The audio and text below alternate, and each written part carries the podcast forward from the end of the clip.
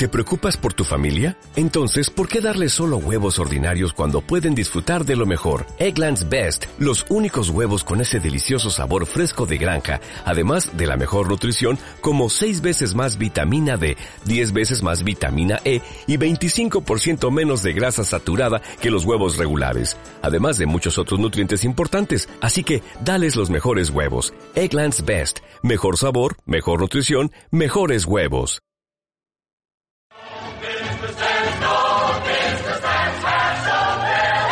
Aquí comienza Conversaciones. Tu programa de cine desde 2009, ahora en formato de podcast. Hablando de libros y de cine con todo el cariño del mundo.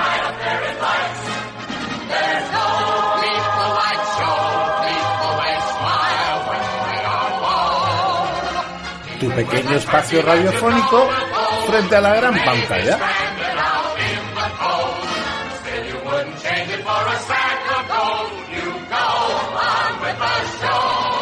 Muy buenas, bienvenidos otra semanita más a Conversacines, programa que hacemos desde nuestras humildes casas.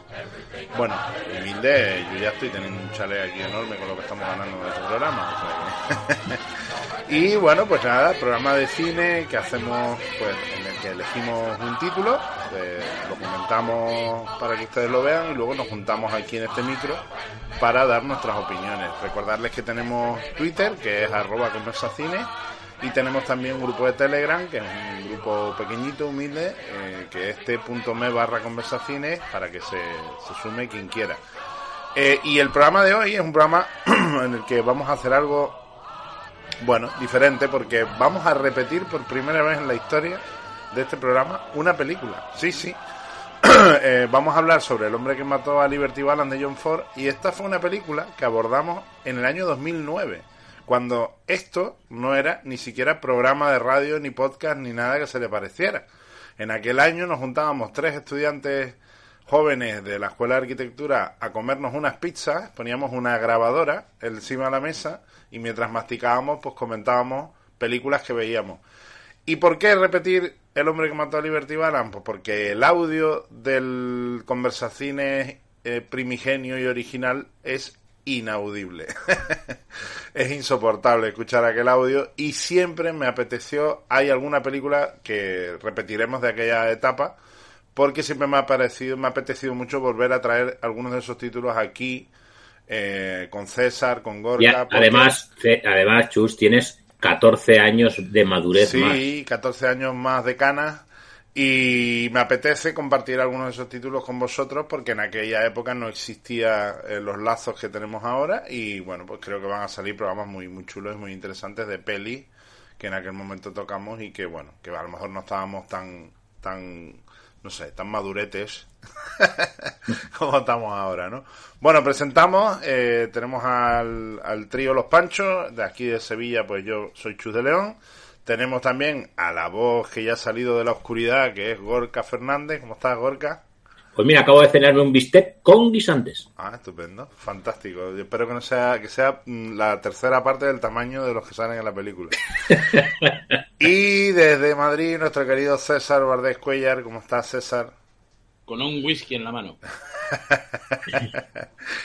pues chicos, eh, bueno, pues el hombre que mató a Liberty Balance, película de John Ford, película que he elegido yo, que me apetecía mucho hacer con vosotros, ¿no? Eh, bueno, de un director que ya hemos hecho alguna vez aquí en Conversaciones, que es, bueno, pues uno de los más grandes, ¿no? Que es John Ford, que en el año 1962, pues reunió un reparto con tipos como John Wayne, James Stewart o Lee Marvin, para hacer la que yo considero que es una de las obras maestras del cine, porque creo que esta película es una obra maestra del cine. Y bueno, hablaremos largo y tendido, comentaremos, pero sí que me gustaría, bueno, pues como siempre hacemos, preguntarle a César primero, pues si hay anécdota de la semana, no sé si, si hay alguna anécdota interesante que, quieras compartir, o si tienes alguna anécdota relacionada con John Ford o con esta película que creas que se puede compartir. Pues con, con, Liberty Balance sí que tengo una, y es que la siguiente, o sea, John Ford, eh, como bien he sabido, tenía un carácter difícil. Era un tío un poquito, un poquito despreciaba mucho a los intelectuales, ¿no? O sea, él no quería que le, que le analizasen, o sea, le parecía que era una pérdida de tiempo, que él simplemente hacía películas para que la gente lo pasara bien. Y, y ya está, ¿no? Pero en cada, en cada rodaje siempre tenía un blanco favorito con el que meterse. En- por ejemplo, en la diligencia, su blanco favorito era Thomas Mitchell, ¿no? El, el- el médico, el médico borrachín. Eh, y en esta, pues eh, se volvió a pillar a John Wayne, que era su, su punching ball particular, ¿no? Eh, entonces John Wayne, en principio, miró con cierta envidia a James Stewart porque decía, te está salvando, ¿qué le has hecho? ¿La pelota? A, a Papi, le llaman Papi a, a John Ford. Y entonces mm, James Stewart simplemente sonreía diciendo, yo sí que lo sé tratar y tú no. Y entonces, cuando en la primera escena en la que sale Woody Strode, que es el personaje de Pompey, eh, sale con el, eh, con el peto, John Ford le dijo a John Stewart, ¿qué te parece? Y Stewart le dijo, bueno, es un poco el tío Remus, ¿no? El tío Remus es el tío de la cabaña del tío Tom. Y entonces John Ford le miró, John Wayne se escondió, y entonces John Ford le dijo a todo el equipo, diciendo, vamos a ver, caballeros, aquí hay un actor que se cree una estrella, ¿eh? que dice que Woody Strode va como el tío Remus. Parece ser que no le cae muy bien la gente de color. Dudo mucho ni siquiera que sea actor. Entonces, bueno, James Stewart súper humillado y tal. Y entonces John Wayne se le acercó diciendo, ¿qué? ¿Te creías que te ibas a salvar, eh? Te ha tocado a ti también, te ha tocado a ti también. Dicen que, dicen que Lee Marvin fue, era, era- era el ojito derecho de, de, Claro, porque, de John Lee Ford. Marvin, Lee Marvin, eh, había luchado en la Segunda Guerra Mundial como marine.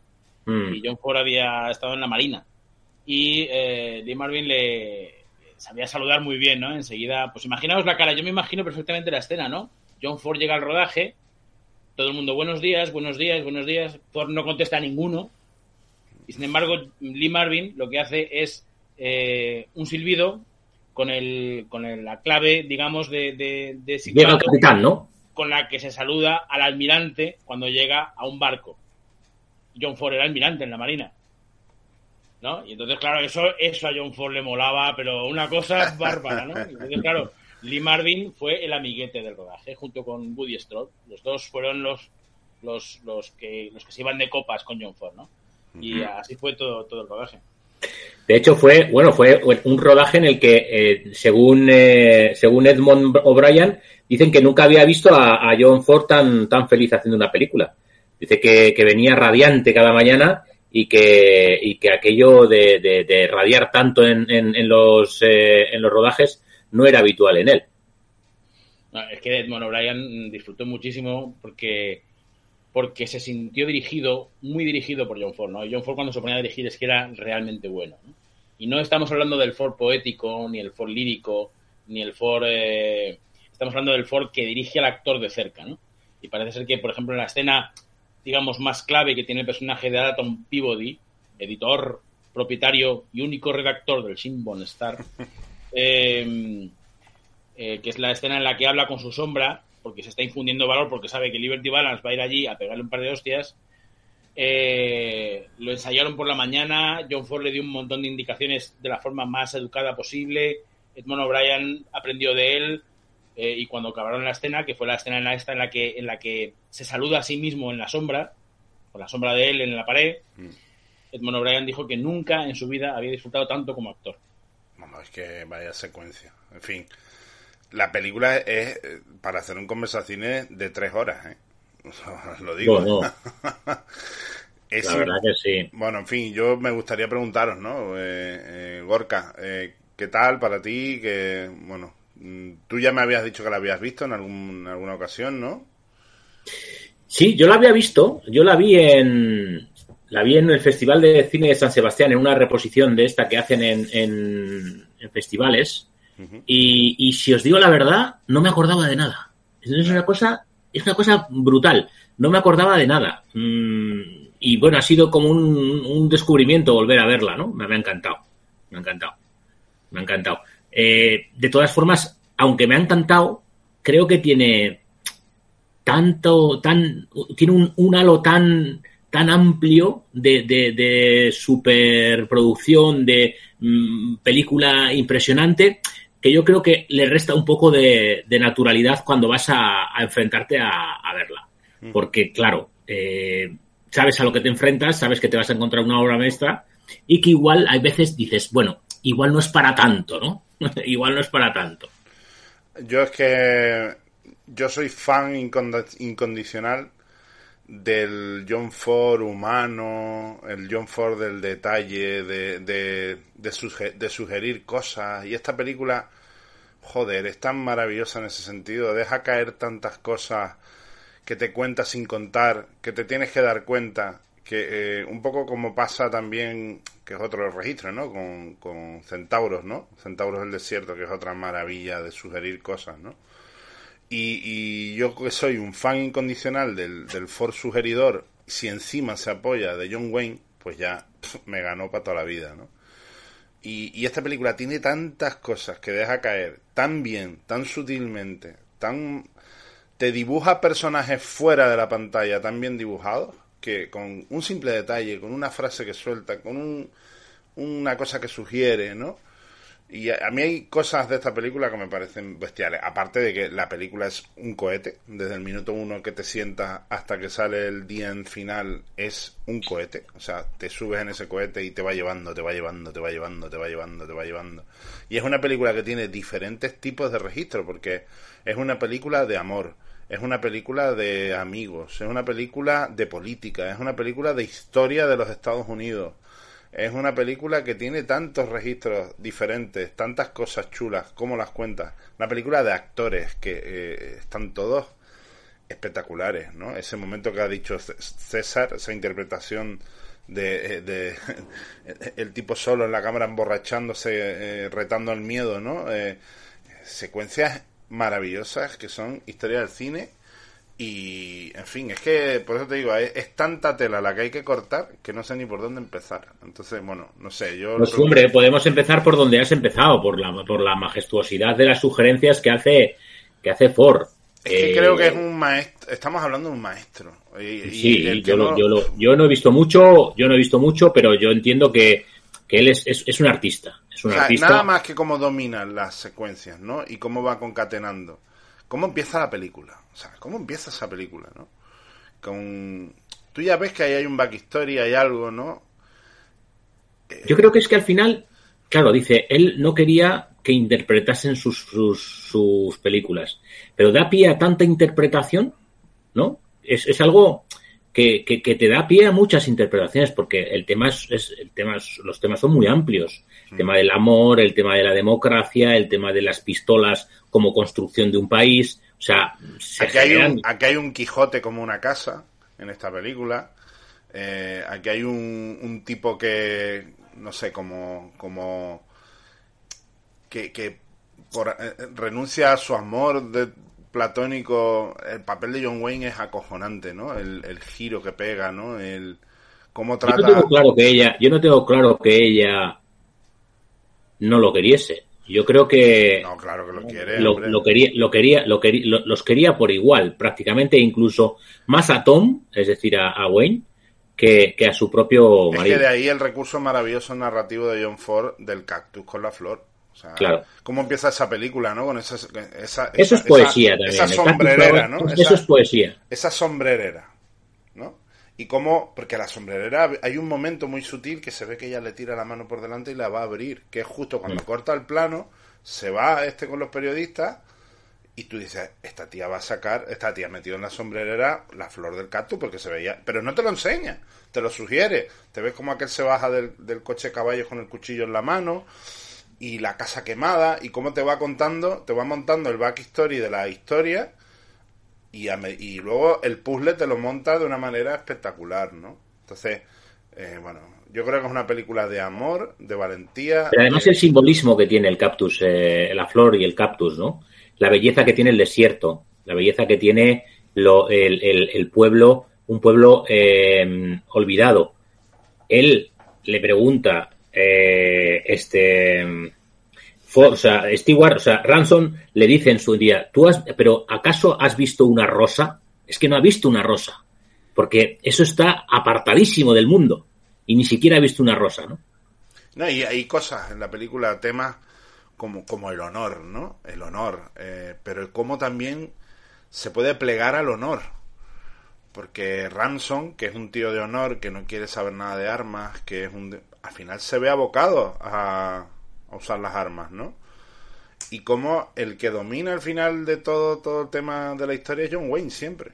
Porque John Wayne es el que le va desvelando todo lo que va pasando. John Wayne es el que en la sombra se va dando cuenta de todas las cosas. Es el que gestiona todo. Es el que renuncia al amor de su vida porque se da cuenta. Pone su honor y su, su, su, su, su, caballerosidad como, como, como tío por delante de su amor. O sea, eh, es tremendo. Es, es, como ese Bogart de, de Casablanca, ¿no? De, es tremendo, no sé. Es, es, es una película, yo creo que eh, Ford, la intención, la intención primigenia de Ford es, primeramente, narrar un intercambio de destinos, porque el destino de Tom es el destino de Ransom. Eh, y sin duda, Halley sigue queriendo a Tom. Claro. ¿no? Y, y, es más, mmm, de alguna manera, porque lo que dice mmm, Chus es totalmente cierto, John Ford es, es pura sugerencia en todo, ¿no?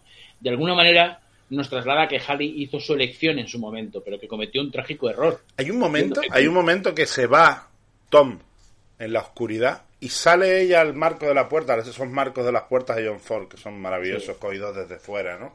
Y, se, y ella se queda mirando hacia la oscuridad, como y, y ahí está, está dudando, ahí está diciendo, le quiero, pero claro. claro. Y, y, incluso pero, pero, pero Ransom... cine, cinematográficamente me parece tan maravilloso plasmar ese momento de duda de amor de enamoramiento de la mujer con ese plano de él metiéndose en la sombra es que es un puto el puto amo. Pero incluso Ransom se da cuenta de que su mujer estaba enamorada de Tom claro, sí. a la vuelta a la vuelta en el en el, el, en el tren. Sí, sí, sí. Sí, sí, no, cuando le propone el volver, no sé qué tal, entonces ella dice, sí, es que yo estoy, mi corazón está aquí. O sea, es que de alguna manera lo dice, ¿no? Dice, mi corazón está aquí. Porque Tom es, está aquí. O sea, es, es el hombre al que, al que yo tenía que haber elegido, pero elegí el progreso. Elegí el nuevo oeste, ¿no? Hay tantos momentos de magia que John Ford consigue en la pantalla. Yo me claro. quedo con, con, muchos de ellos, ¿no? Esa, esa, no sé, esa luz, esa magia que él consigue. Por ejemplo, cuando Ransom se da cuenta de que ella no sabe leer, ¿no? Y, y, se ilumina la cara porque yo te quiero enseñar a, a, a leer, ¿no? Que, que, no deja de ser un, un, recurso autobiográfico porque la madre de, de, John Ford, emigrante también, que también yo creo que se, se él proyecta mucho eh, en la película eh, cuestiones autobiográficas. La madre de John Ford no sabía leer. Y, y, y, ahí, y ahí también, también está presente, ¿no? Cuestiones eh, de su vida, de su propia vida. Pero cómo se le ilumina la cara a James Stewart y a ella, ¿no? Cuando tú quieres hacer algo en tu vida con pasión y lo quieres hacer con nobleza y porque te sale y porque te nace, ¿no? Y la película narra muy bien lo que es la bonomía y lo que es la nobleza y lo que es el, el honor, pero también narra desgarradamente lo que es el, el, el, el, cabrón de Liberty Balance que no tiene escrúpulos que la dureza del tipo que, que. Que no, mataba, que no ha matado a nadie en la película, ¿eh? Liberty Balance. No mata a nadie. Eh, ahora me coges en fuera de juego, sí. Bueno. Mm, bueno mm, digamos, Nombra, nombran asesinatos. Alguien... Sí. Cuando va al rancho y mata ¿no? a la familia aquella. Sí. Eh, evidentemente, Liberty Balance es una personificación del fascismo. Clarísimo, ¿no? O sea, eh, el tío que quiere imponer su propia ley en, en un territorio. Y, y, Ransom es todo lo contrario, es el demócrata, es el tío que, que quiere que todo sea por decisión popular. Lo que pasa es que se sube al, car al carro del oportunismo, evidentemente, ¿no? Eh, eh, tiene, tiene tantas, tantas riquezas de todo tipo la película que se saltan por encima. Yo comprendo lo que tú dices, ¿eh, Gorka? Comprendo que hay cosas que a lo mejor no convencen del todo como película. Eh, Hombre, una, una, de las claves, una de las claves es el tema de la edad de ellos. 53 uno, 54 el otro, y hacen de un jovencito que acaba de salir de, de, de, de derecho. Sí, sí, sí, y, además, y además dura, a, a, a, través del tiempo cambian nada y menos. Sí, cuando hace el, el flashback es como, pero si está igual. Claro, y, y, es una de las razones, eso es una de las razones con las que gana el hecho de que sea en, en, blanco y negro. Sí. Porque en color hubiese sido mucho más descarado. Sí, sí. Claro, probablemente la elección de blanco y negro fue propia del, del propio Ford, ¿no? O sea que, porque además renunciando a ese, a, ese paisajismo tan increíble que tiene otras películas, decís que es, que es un poema, yo creo que es una prosa poética más esta película, ¿no? Mientras que las otras películas, Centauros, por ejemplo, o Pasión de los Fuertes, o, El Sargento Negro, que son películas que se desarrollan en espacios muy abiertos, yo creo que son más poemas. Esta es, un, es, una prosa poética, ¿no? Esta me describe más los conflictos interiores de los Y lo has dicho muy bien, prosa poética, porque sigue teniendo momentos de poesía puros Claro, claro.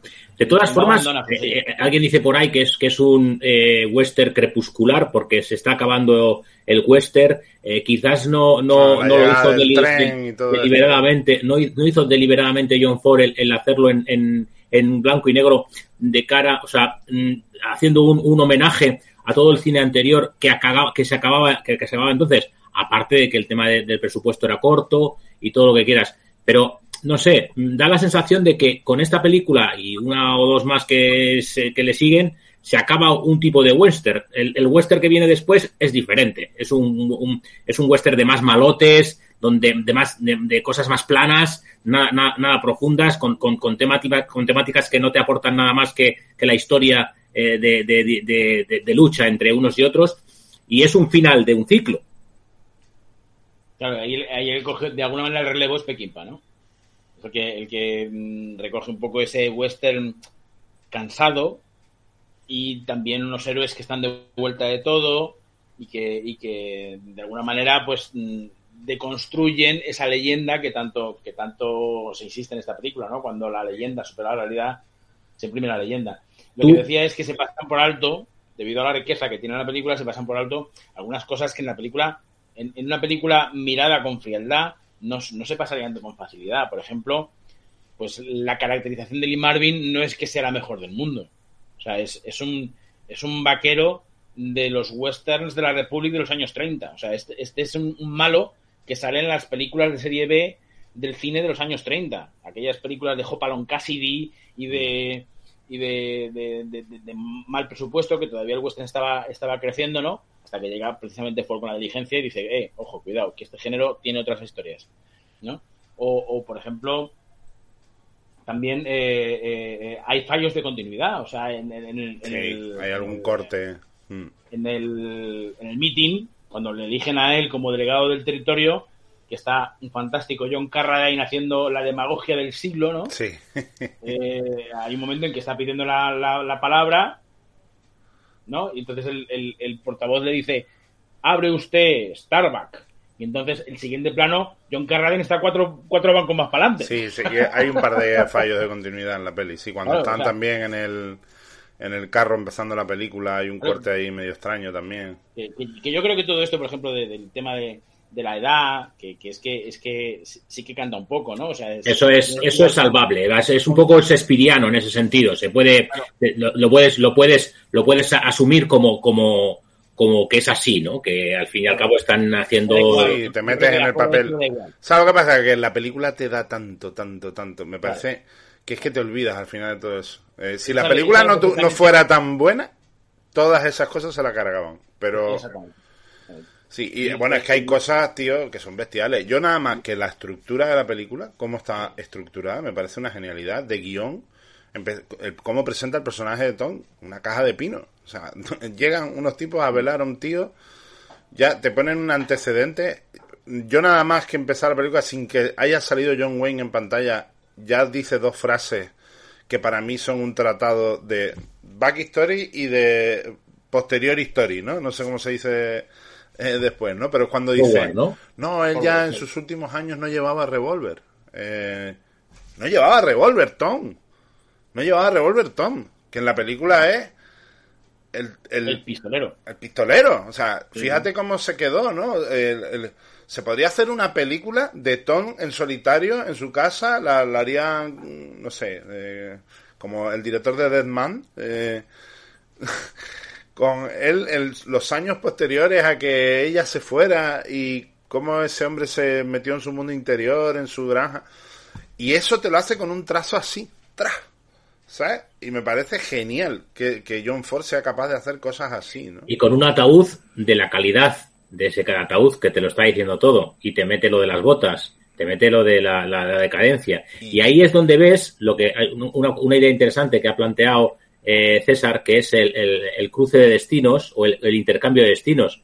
Cuando, cuando ves que, que Tom ha, ha, muerto en la indigencia prácticamente y el otro senador, el otro senador que está en la cumbre de, bueno, que le sacan el currículum de las veces sí, que sí. ha sido senador, gobernador del primer estado, de, que no, de, de, un estado que no se sabe, ¿no? No se sabe cuál, cuál, es el estado. Se sabe que está el río, ¿cómo se llama? El Pinequard o algo así, pero que no, no sabemos qué, qué, estado es. Entendemos que es un estado que está en el suroeste, porque está lindando con, con, con México. Pero, pero se ve, se ve clara, claramente la decadencia con la que, con la que murió Tom. Y, y, y bueno, y además el, el, el, enterrador le dice, nadie me, las autoridades no me van a pagar. Sí. Así que yo he hecho el, el ataúd más, más, barato que he podido. O sea. sí. Entonces, y, y, bueno, pues eso, ¿cómo empieza esa película? ¿Cómo te hace el planteamiento de la historia, no? Eh, ¿Cómo empieza a contar la historia? Con su narración, tal y cual.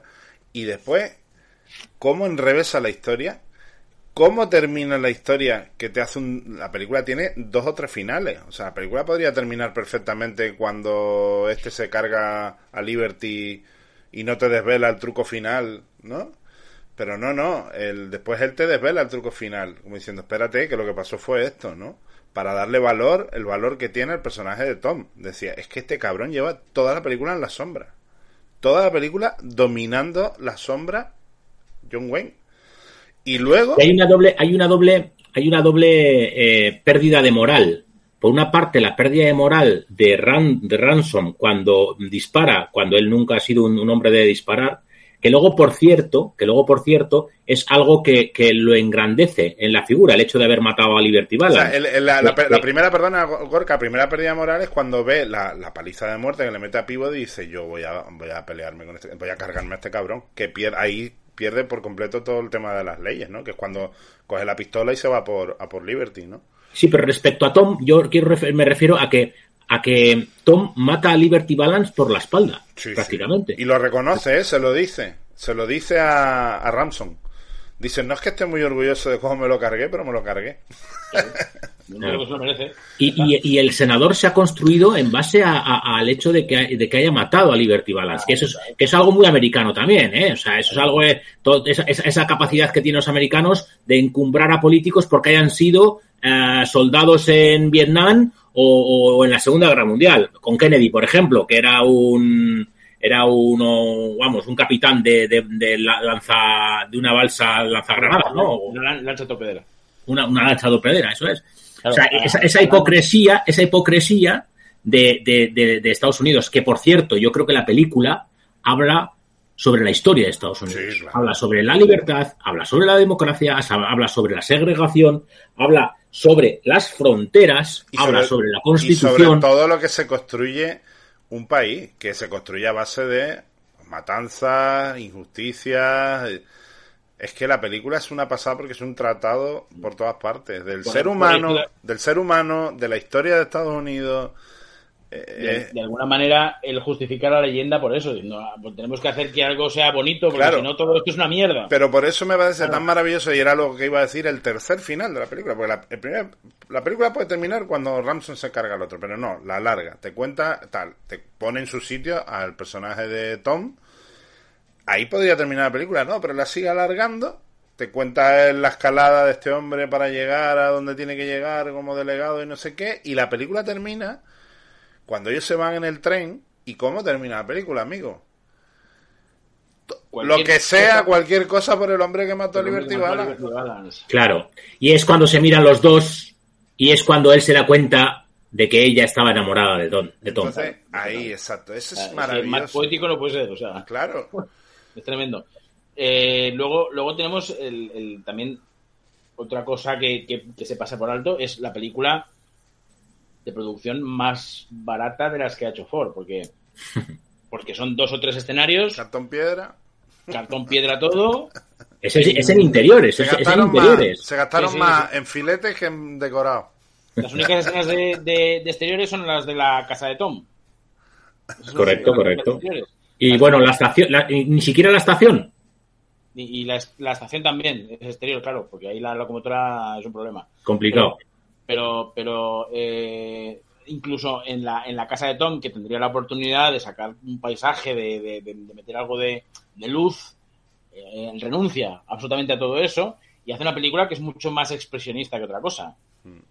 Eh, y además, eh, yo creo que, la, la, película también, como bien decís, que, que habla mucho de la historia de Estados Unidos, es un poco el tratar de narrar un punto de inflexión en el cual se dice adiós al viejo este y se dice hola a la, a la, a la nueva frontera, ¿no? Sí, o sea, a, las, a las, al progreso. de hecho, lo dice, ¿no? De, bueno, ahora hay el paseo, cuando empieza la película, dice, hay que ver, ahora hay escuelas, hay tiendas, hay comercios. Se dice adiós a los hombres de ley que estaban en, en ese, en esa, en ese eh, sitio geográfico concreto que, que significaba la frontera eh, y se dice hola a los políticos. O sea, esto por eso ya, por eso ya, a pesar de a pesar de los pesares, ya no se necesitan armas para, para construir el país. A pesar de que hoy por hoy, en el siglo XXI, todavía estemos con, a vueltas con las armas en Estados Unidos. Pero que el hecho de que Tom muera sin, muera sin su revólver quiere decir que la sociedad ha progresado y ya no hay tanta necesidad de revólveres. Claro. y, no solamente eso, para que quede bien claro, o sea, porque a lo mejor hay gente que todavía no lo tiene claro. Esa escena maravillosa también cuando Woody Strode entra en el bar y el, barman le va a llamar la atención y dice, mm, Pompe, sabes perfectamente que no puede, se dice ¿cómo que no puede? Puede igual que cualquiera, ¿no? O sea, no me toque las narices porque es un hombre y es un hombre como otro cualquiera, ¿no? Sí, porque a, John Wayne lo han, tachado de racista, vamos, que es que hay que ser retrasado mental. hay que ser retrasado mental. O sea, si, te lo está diciendo. Cuando precisamente uno de los personajes, probablemente con más dignidad de la película, es Pompey. Porque está siempre como, como fiel escudero.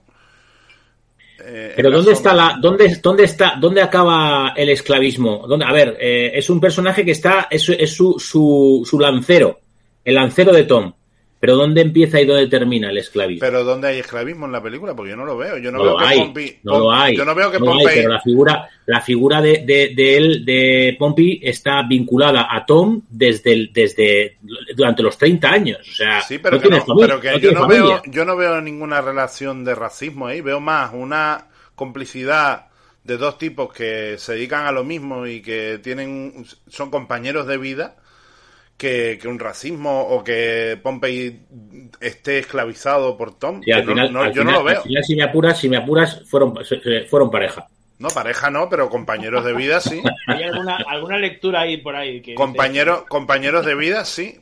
Que el otro está clavado en la tumba del otro al lado y aquí estoy hasta que este hombre se, le, se volatilice de, la tierra. A mí me gusta pensar. Y es otra, perdona, es otra de las cosas que decía antes que, es un, que John Ford era un fenómeno dibujando backstories. Porque tú podrías hacer una película perfectamente de la relación de estos dos tipos antes de Liberty Balance, ¿no? Pues se habrán encontrado en alguna cruzada, eh, habrán compartido alguna anécdota, como, como pasa en, en, Centauros, ¿no? Eh, y al final son dos tipos que quedan ligados y que se dedican a, buscar caballos y tienen una gran... Y yo no veo ahí nada extraño, vamos.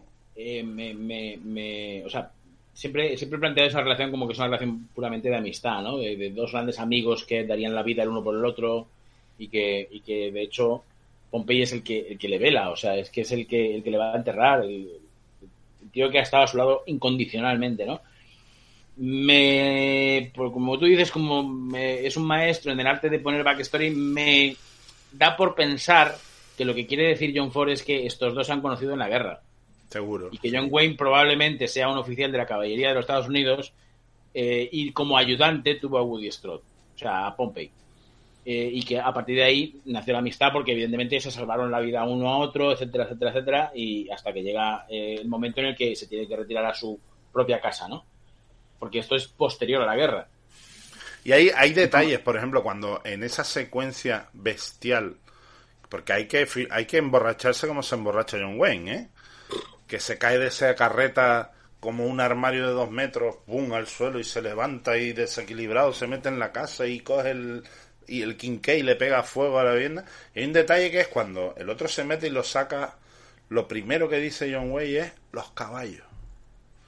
Sí. Porque los dos se dedican a los caballos. Salva a los caballos, ¿no? Eso, y ese también es, un síntoma, de libertad, ¿no? Se, libera a los caballos. Claro. Y el, el, hablando de Shakespeare, que decías antes, eh, Gorka, Edmond O'Brien, justo después de ir a la taberna para darse ánimos para enfrentarse a Liberty Balance, lo que está recitando es el Enrique V de Shakespeare. O sea, dice, y los caballeros de, de Inglaterra se maldecirán por no haber estado con nosotros en el día de San Crispín, ¿no? Y se mete, y se mete dentro del, de la redacción, enciende la... Que además, qué increíble escena, ¿no? Que él está todavía diciendo cosas y tal, no sé qué, enciende la lámpara y resulta que ya están dentro, ¿no? Ah, bueno, esa es maravillosa. Y es expresionismo puro y duro. O sea, ahí se ve la cultura cinematográfica de, John Ford, que era el maestro, el maestro de maestros. Ahora que dices de Edmond O'Brien, eh, a mí tiene un parecido impresionante con Christoph Blast.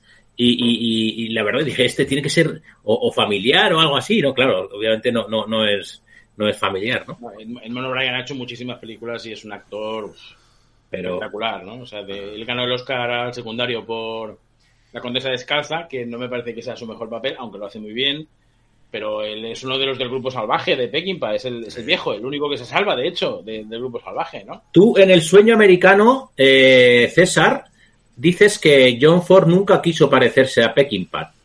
No. No, no, no, no quiso parecerse a Peckinpah. Que yo creo que son, Es que yo creo que son dos registros casi que antagonistas, ¿eh? Claro, claro, claro. Es que John Ford, a excepción de esta película, que sí que puede ser un poco más Peckinpah, las demás películas de John Ford son... Pero yo tampoco eh, veo esta película muy Peckinpah, ¿eh? Mm, no, no, digo que sea igual que Peckinpah, digo que puede ser un poco más comparable a Peckinpah, ¿no? Pero, pero las demás es que no tienen nada que ver, o sea, Peckinpah... O sea, es que Peckinpah eh, formalmente no tiene nada que ver con John Ford. Eh... eh Peckinpah es el cineasta crepuscular por excelencia, o sea, es el, el, el de... Ford es la gloria en la derrota. Claro. Peckinpah es la gloria en la muerte, o sea. y, formalmente su cine es, muy diferente. Tú ves una película. Bueno, eso, eso sí, formalmente es muy, muy diferente y las intenciones.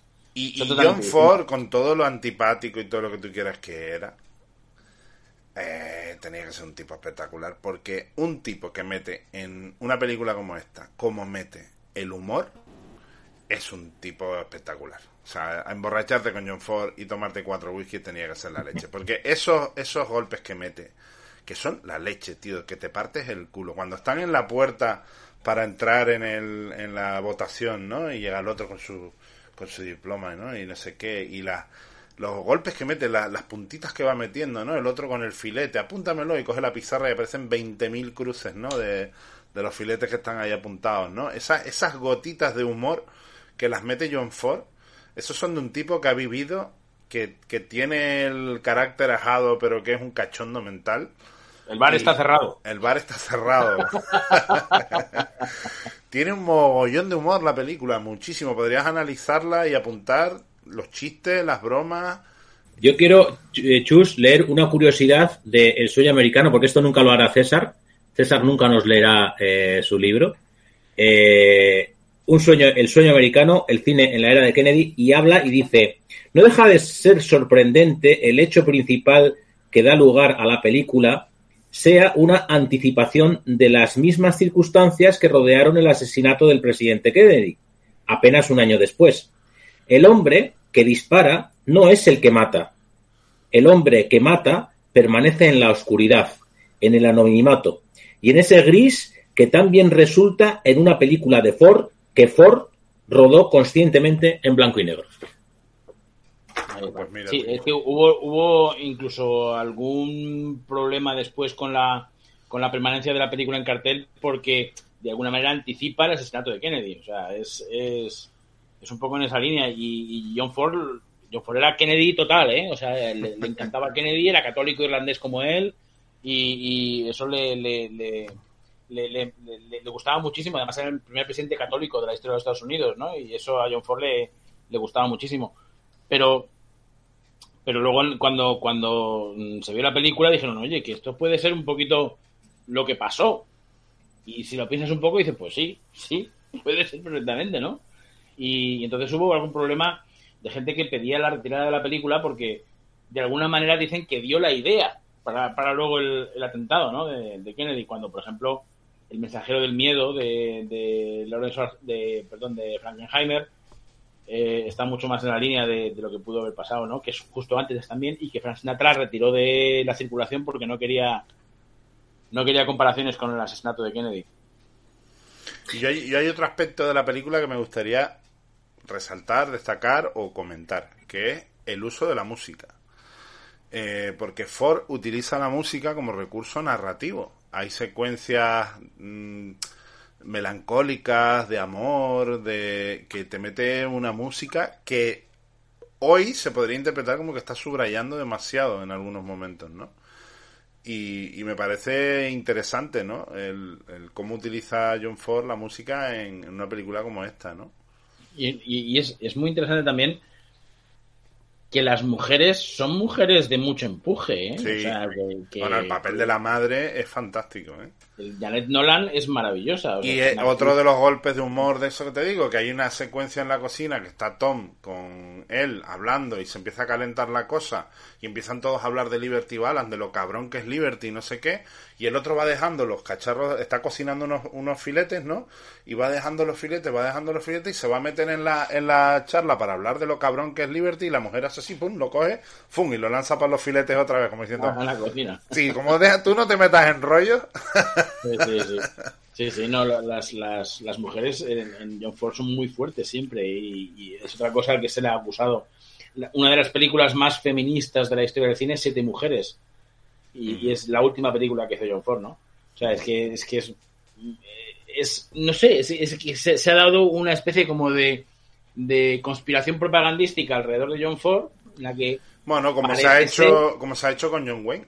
Yo creo que a John Wayne se le han maltratado eh, mucho porque bueno porque se le asocia con ese con ese conservadurismo y no sé qué y a Charlon Heston y a mí me parece un actor y Charlon Heston o igual otro actorazo como la Copa un Pino que tenía una vis eh, sensible en la pantalla que ya la quisieran muchos actores para así ¿eh? Charlton Heston en el sueño americano yo dejo bien claro que durante el rodaje del CID en España le pide permiso a Samuel Bronston para participar en la campaña de John Kennedy. ¿eh? O sea, muy, muy de derechas no era. Aunque luego fue el presidente de la Sociedad del Rifle, esta, ¿no? Claro, pero eso ya es otra historia porque las armas son las armas en Estados Unidos. ya es otra. Otra Oye, una cosa, una cosa que no hemos dicho, una cosa, el derecho a llevar armas, ¿eh? Una cosa que no habéis dicho, que os he tenido que, me han llamado a la puerta y he tenido que salir y no sé lo que estabais hablando del tema de la mujer. La, la, la, la historia es de una mujer, ¿eh? Dorothy M. Johnson, es la que escribe, la que escribe el hombre que mató a Liberty Balance. Es, es un relato de 20 páginas, similar a otras obras que hemos hecho aquí como eh, Broadband Mountain o El hombre que, pudo reinar, de dos relatos, o sea, de, relatos cortitos, porque 20, 20 páginas de, Dorothy M. M. Johnson dan para una peliculaza de dos horas, ¿eh? Ahí John Ford mete todo el asunto de eh, potencia mucho el personaje de Tom Donifon, ¿no? Creo que en, la, en el cuento de apenas, es, apenas sale y tal. Dorothy Johnson es que, es que está especializada en, relatos de, del oeste. Es la autora del cuento en el que se, en el que se basa El árbol del ahorcado. Y, un hombre llamado Caballo. Y un hombre llamado Caballo, efectivamente. O sea, que son tres, tres historias que han sido llevadas al cine y que han sido muy importantes las tres, ¿eh? Ojo, cuidado. No estamos hablando de, de peliculitas de, de tres al cuarto antes decís, por ejemplo, de Peckinpah, durante la época en la que se estaba rodando esta, esta película, esta película estuvo a punto de no hacerse, por una sencilla razón, porque Peckinpah estaba haciendo duelo en la Alta Sierra, que eh, protagonizaron Joel McCree y Randolph Scott. Bueno, pues el plan primigenio de Sam Peckinpah para hacer esa película era que lo hicieran Gary Cooper y John Wayne. Ahí es nada lo que hubiésemos podido tener, ¿eh? Y resulta que los dos estaban dispuestos, estaban, les, hacía muchísima ilusión eh, eh, coincidir juntos en una película, pero a Gary Cooper se declaró el cáncer que al final acabó con, acabó con su vida. Y cuando Gary Cooper se cayó, John Wayne dijo que no lo haría, que por respeto a Gary Cooper y tal, pues que no. que, no tenía sentido. Entonces cogió, digamos que Peckinpah bajó un escalón y cogió a dos, a dos actores míticos del western de serie B, como es Randolph Scott como es John McCree, ¿no? Y, y entonces eso permitió que John Wayne estuviera libre para rodar El hombre que mató a Liberty Balance. Que por cierto, el título en español no es del todo correcto. Correcto. Es, que, estamos hablando del mayor spoiler de la historia del cine. Claro. claro, Porque es el hombre que disparó a Liberty Balance. O que disparó. Shot, shot no es, no es disparar. Disparar. Disparó, disparó, disparó. Digo, tiene, tiene cojones que nos digan en conversaciones que si vamos a reventar la película, si ya lo hacían con el título, coño, el hombre. bueno, pero es una cosa, eso es una cosa curiosa que yo se lo he escuchado a, a Gabriel García Márquez cuando hablaba de, de Crónica de una muerte anunciada. Eh, y planteaba que, bueno, pues que realmente todo el mundo tenía que saber que le habían matado. Y, que al final, si no, la gente iba, iba a ir a, la última página a leerse el final. O sea que dice que al final lo pongo al final del primer capítulo. Pongo que lo han matado y luego ya voy viendo cómo, cómo voy desenredándolo, ¿no? Pero, pero claro, todo el mundo sabe que al final acaban matando a Liberty Balance a destacar, a destacar que los secuaces de Liberty Balance, uno es Lee Cliff. Ah, sí, sí. ¿eh? El hombre de la cara de serpiente. Jovencito, jovencito. Eh, pues, eh, pues prácticamente son seis años antes de la muerte tenía un precio. Más o menos. Y que es uno de los rostros del, del western duro americano. western europeo, ¿no? Podríamos decir, porque, él no hizo como Clint Eastwood, él se quedó y se estuvo haciendo westerns europeos para todo el mundo y para todo el que le ponía el cheque por delante. Y el otro es Stroder Martin, que es actor habitual en las películas de Sam Peckinpah y que además eh, es uno de los primeros retratos que hace el cine de un sádico. Sí, porque hay secuencias en las que está el tipo ahí. claro, porque Cuando, cuando está Liberty Balance azotando con el látigo a, a Edmond O'Brien, el tío se ríe de una forma que dices, madre de Dios, está disfrutando como un niño. y hay varios momentos, ¿eh? Hay varios momentos donde se le ve al tipo ahí con ganas y bueno, y luego cuando coge la cuerda, vamos a ahorcarlo aquí de ahora, ahora mismo y no sé qué, ¿no? Sí, sí, yo, yo quería comentar que me llama la atención porque a mí me parece esto una burrada de película, una maravilla de película, una obra maestra. Yo le he dicho obra maestra, ¿no? Pues esta película solo tuvo una nominación a los Oscars que fue por el vestuario. Mejor vestuario. Es que curioso, eh, lo curioso de todo es que John Ford no, no, no recogió ningún Oscar por ningún western. Sí. Y estamos hablando de año 1962 y digo, bueno, y en el año 1962, ¿qué hubo como para que esta película no se llevara nada? Matar a un ruiseñor. Estamos hablando de que la mejor película del año 62 fue Lawrence de Arabia. Ahí está. Claro. Y las nominadas fueron El Día Más Largo, eh, Vivir de Ilusión, Rebelión a Bordo con Marlon Brando y Matar a un Ruiseñor. Las dos que se disputaron el Oscar a Mejor Película fueron Matar a un Ruiseñor y Lauren de Arabia. Vivir de Ilusión, no os acordaréis que, que, en el apartamento el jefe le da a Jack Lemon dos entradas para el teatro. Y él queda con Shirley MacLaine, que luego ella no aparece. Hmm. Que es una obra que se llama The Music Man. Pues Vivir de Ilusión es la adaptación de esa obra de teatro que se llama The Music Man. Es un, musical muy bueno, ¿eh? con, con el, el eh, homosexual de Victoria Victoria, Robert Preston, de protagonista. Pero me, llama la atención que no haya nominaciones de ningún tipo para esta película en ese, en ese año, ni a mejor director, ni a mejor actores, ni, ni nada, nada de nada. Desaparece. Yo creo, además, yo creo que la película en sí, por ser de interiores, por cómo tiene, tiene, tiene tal, o sea, se acerca más al teatro que al cine, si, si me apuras. Es casi televisión en directo. ¿Eh? Es casi televisión en directo antes que, antes que, cine. Hmm. Como son dos o tres escenarios y todo muy interior, es casi casi un, programa de televisión en directo. Eh, un estudio uno de esos, ¿no? Que había, ¿no? Claro, un estudio uno, sí, sí, una cosa así. Hay una anécdota que es de aquellos, de aquellos años y es lo siguiente, eh, que a lo mejor influyó un poco en el tema de los Oscars, y es que se supo, y esto se supo por prensa, que, que la casa de John Ford se quemó. Y entonces eh, la, mujer de John Ford, eh, en el momento en que se estaba quemando, parece que llamó por teléfono a, John Ford diciendo, oye, se nos está quemando la casa, ¿quieres que, que salve los Oscars? Y John Ford le dijo, no, solo salva la foto de mis padres. Joder. Entonces, claro, los Oscar, la academia creo que eso no le hizo mucha gracia. Qué bueno. Qué bueno. Eso por, la, eso por lo de anécdota, tú. Sí, sí, eso lo estoy pensando, lo estoy pensando. Oye, para vosotros, ¿quién es el, el- el actor principal? ¿Stewart o, o, o Wayne? Stewart. Sí, por metraje Stewart, ¿no? Mm, Yo- Yo creo que el personaje de John Wayne está más en la sombra, ¿no? Claro. He puesto- o sea, el he personaje de puesto- John Wayne es clave, es absolutamente clave, pero el protagonista como actor, Sí. yo creo que es Stewart.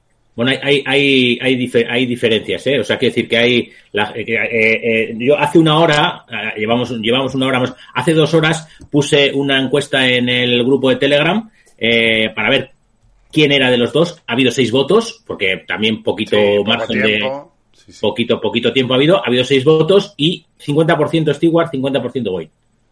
Sí, Yo también ah, creo que Wayne es el, es, es el actor principal.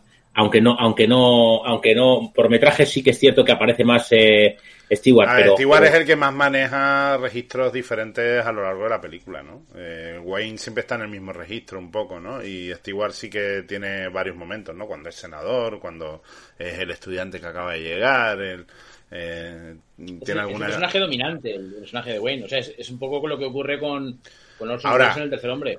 ¿Qué lenguaje no verbal? Hay varias secuencias de John Wayne que son de John Wayne. Cuando ese hombre llega al final y están todos ahí viendo a ver quién, cuando van a elegir al, al, al senador o no sé qué, llega el tipo y se tumba allí, pum, en la escalera aquella, ¿no? Y cómo enciende el cigarro con el quinqué. Y todos esos gestos de lenguaje no verbal de John Wayne, que cómo se come la puta cámara, tío. Es tremendo. Hay un plano maravilloso, maravilloso, fotográficamente de ensueño, que es justo después de que ha ido a verles a, después de, de, de matar a Liberty Balance, que hay- va a verles a la cocina, que ya están abrazados Halley y... Wow, que es cuando dice, llego demasiado tarde. Exacto. Y dice, y dice, estoy ahí fuera por si me necesitáis. Y se va. Y en, con el rostro totalmente en sombra se, se fuma un cigarrillo y dices, joder, yo quiero hacer ese plano. No, pero y ese momento, y ese momento cuando entra en la cocina y dice y esa frase matadora, cuando porque los pilla a los dos casi besándose. Dice, "Lamento haber llegado tan tarde." ¿Sabes? Como me cago en la puta que la he perdido, ¿sabes? Es, genial, es- es- es genial. Es que además ese plano que, que digo es ya la entrada en la oscuridad. Y es cuando decide, se da la vuelta y es cuando dice, me voy a coger un pedo como un general. Y es cuando dice, me voy a emborrachar aquí como un cabrón y a mí no me eches aquí a este. porque Este otro personaje de la película es el alcohol, ¿eh? Sí, sí. El alcohol es otro personaje. Pero ¿quién no, Sí, sí. ¿quién no ha ido alguna vez a emborracharse como un hijo de puta por un mal de amores? ¿Quién no lo ha hecho? Ya lo creo, ya lo creo. Sí lo he hecho. y eso en la película lo refleja fantásticamente.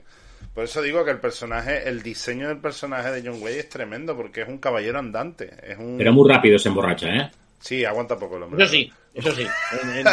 Dos whiskies y ya está, ya está dando- haciendo eses. Bueno, pero es que esos son los whiskies estos que salían en Regreso al Futuro, ¿no? Que se caía en la mesa y, y se disolvía la mesa, ¿no?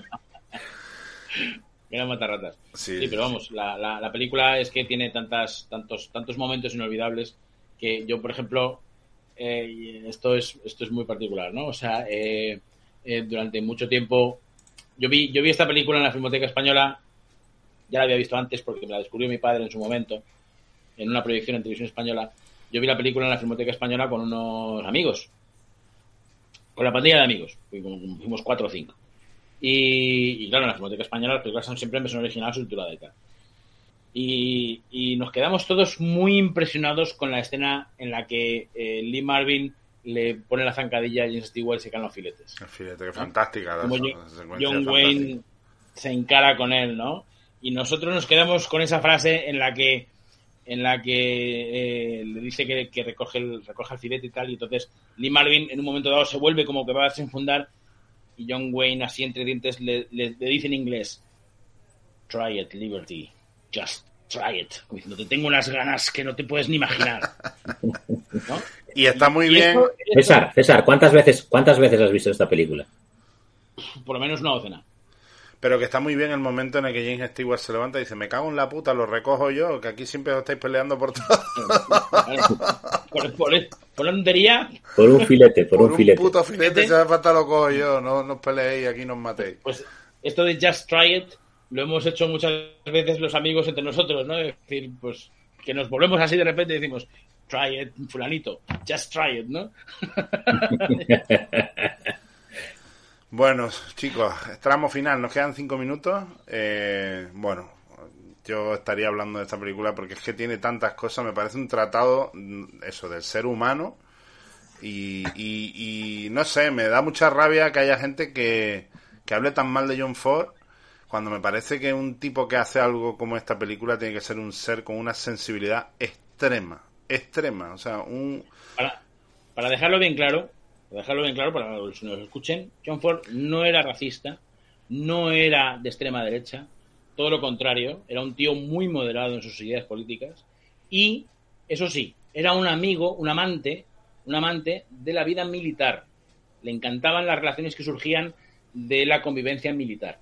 Eso sí, le, fascinaba. O sea, y en sus películas se nota. Las películas en las que eh, se ambienta en la vida, en la vida militar, hay relaciones muy fuertes de amistad y de, compañerismo, de complicidad, de camaradería.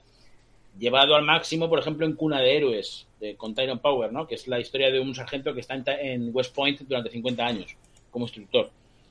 Pues eh, John Ford era así, no era de otra manera. Era un tío desagradable, sí, era un tío. Pero bueno, yo creo que no hace falta porque su cine habla por él. O sea, a poco que tú veas las pelis de John Ford y veas esa sensibilidad, esa manera de contar, ese. ese Era un genio, era una pasada. Y ya te digo, eh, ya anuncio, bueno, para la próxima película. Bueno, no es una película, el próximo programa vamos a hacer un especial. Vamos a hacer un especial sobre otro genio, ¿no? Que era. Eh, no me sale ahora. Eh, Orson Welles. Orson Welles. Vamos a hacer otro, otro, otro genio. Y para ese especial, pues vamos a contar Juan, Juan Caso, que hablé con él el otro día y se apunta a un bombardeo. Y, bueno, cuando le dije esto, que estábamos ah, íbamos a hablar de Liberty Balance y tal, pues lo mismo, decía, es que son películas que, te reconcilian con, todo, ¿no? Eh, bueno, pues nada. Una cosa, comentar que a, la par, o sea, paralelamente a, Orson Welles, sí que vamos a, seguir eh, debatiendo capitanes intrépidos en Conversalibros, t.me barra Conversalibros. El 9 domingo de julio eh, trataremos los tres primeros capítulos, el 16 del 4 al 7 y eh, el último, el tercer fin de semana de, julio veremos el 8, 9 y 10 para que se anime la gente. ¿eh? Es, una, es, una, película que, llevaremos a septiembre, aunque el, el, debate lo vamos a mantener en, en, julio. Y déjame cerrar con lo que me dijo Juan, que me dijo, coño, John Ford, eso sí que es tener un par de memoles. Dice, claro, los, cine, los que van de cinéfilos de ahora Claro, te eligen Tarkovsky porque te ves las películas en dos tardes. Dice, ahora, hazte un especial de John Ford con dos cojones. 160 y pico películas, no sé qué. 35 mudas tenía. La última muda, la última muda que hizo fue la 35, creo. Pues, eh, ¿eh? Orson, Orson, como director, tiene una filmografía que es abarcable, pero como actor, entre actor y director, creo que tiene más de 130 y pico películas 130 y pico apariciones en cine. No tenía pasta, pues se financiaba con, las actuaciones. bueno, pues nada, para mí será un placer que nos juntemos aquí en dos semanitas para hablar de Orson Welles, mientras leemos Capitanes Intrépidos y de aquí a un mes, pues la comentaremos. Nada más. Un abrazo para todos, cuídense y nos vemos. Un abrazo. Chao.